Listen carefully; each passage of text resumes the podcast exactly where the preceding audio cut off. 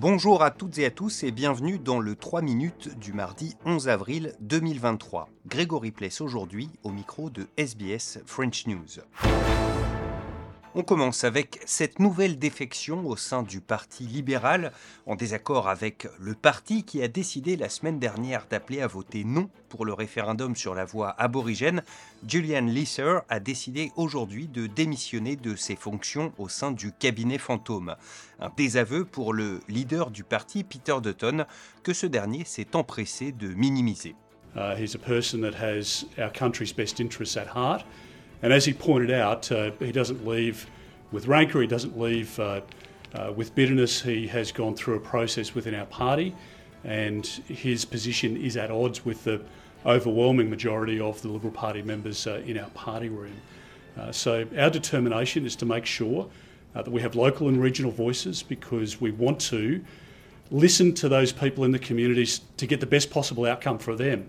Une nouvelle tuerie de masse en deuil les États-Unis, où un homme a abattu quatre personnes dans une banque de Louisville tout en diffusant le massacre en direct sur Internet. Le gouverneur de l'État du Kentucky, Andy Beshear, a fait part de son émotion.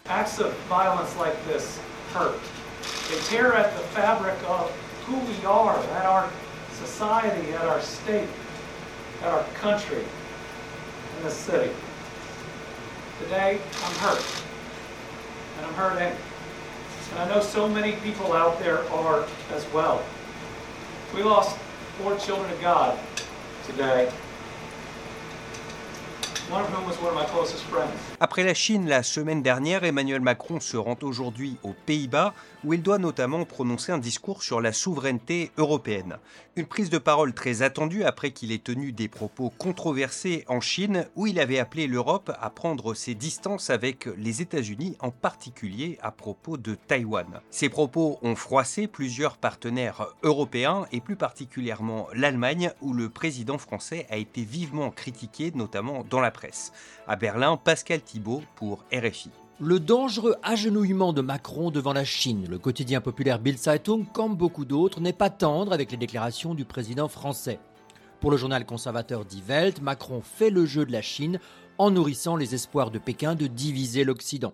Le Tagesspiegel de Berlin dénonce la folie des grandeurs du président français et s'interroge Macron croit-il vraiment qu'il peut parler d'égal à égal avec Xi Jinping? Qu'a-t-il atteint pour la France et pour l'Europe, en Chine et pour l'Ukraine? Quelle est la contrepartie chinoise pour les flatteries de Macron à l'égard de Pékin? Dans la classe politique allemande, on n'est pas plus tendre. Norbert Röttgen, chrétien-démocrate spécialiste des questions internationales, déclare Macron semble avoir perdu la tête. Il divise et affaiblit l'Europe avec sa rhétorique naïve et dangereuse. A-t-il perdu en politique étrangère, comme dans son pays, le contact avec la réalité? Un responsable social-démocrate parle d'une grave erreur. Si Macron veut prendre ses distances avec les États-Unis en flirtant avec Pékin, cela n'a aucune chance d'aboutir. Nous avons besoin d'une relation critique avec les États autoritaires comme la Chine et pas d'un flirt naïf. Pascal Thibault, Berlin RFI.